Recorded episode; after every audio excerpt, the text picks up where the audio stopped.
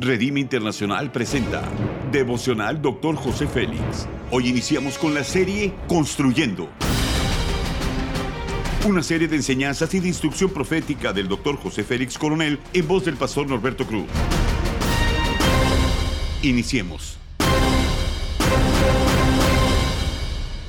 Capítulo 6, Matrimonio con Sabiduría, tema celos destructivos. Cantares 8:6 dice, porque fuerte es como la muerte el amor, duros como el Seol los celos, sus brasas, brasas de fuego, fuerte llama. Estar celoso es como ponerle el ojo a la hermosa maleta de otra persona, nada dentro de ella nos queda bien. Los principios son los siguientes. Como matrimonio experimentamos dos formas de celos, los legítimos basados en el amor e ilegítimos basados en la envidia. Los celos son una reacción impulsiva y natural.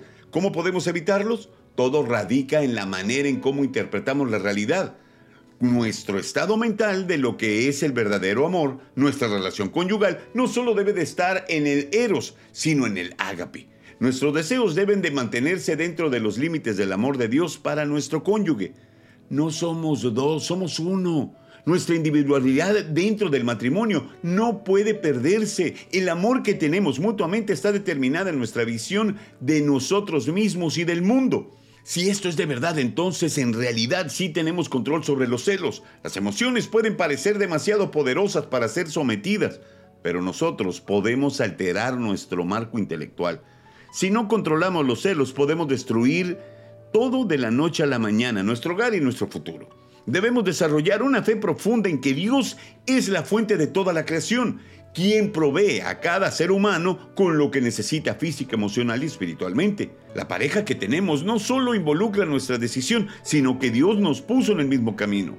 Por lo tanto, desear o codiciar, desarrollar celos, es la antítesis del primer mandamiento. No codiciarás cosa alguna de tu prójimo. Deuteronomio 5:21. Los celos destructivos pueden causar serios daños internos en nuestro organismo. Los celos destructivos drenan los pensamientos de forma constante que produce divorcio emocional entre los mismos cónyuges. Como matrimonio, nuestra meta es tener paz mental, emocional y espiritual. La paz no es simplemente la ausencia de disputas o desacuerdos, sino un estado de serenidad espiritual y emocional. La aplicación es la siguiente.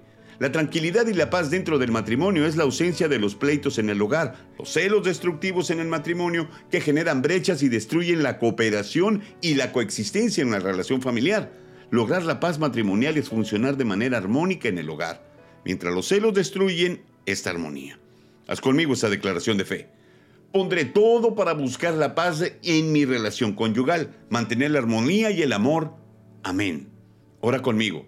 Padre, en el nombre de tu Hijo Jesucristo te pido que cortes toda iniquidad de celos en mi vida. Mi matrimonio está construido en la roca que es Cristo. En Él estamos escondidos y el maligno no me puede tocar. Mis hijos y mi cónyuge le pertenecemos solo a Dios. Amén. Gracias por habernos escuchado en Devocional Doctor José Félix. Hasta la próxima.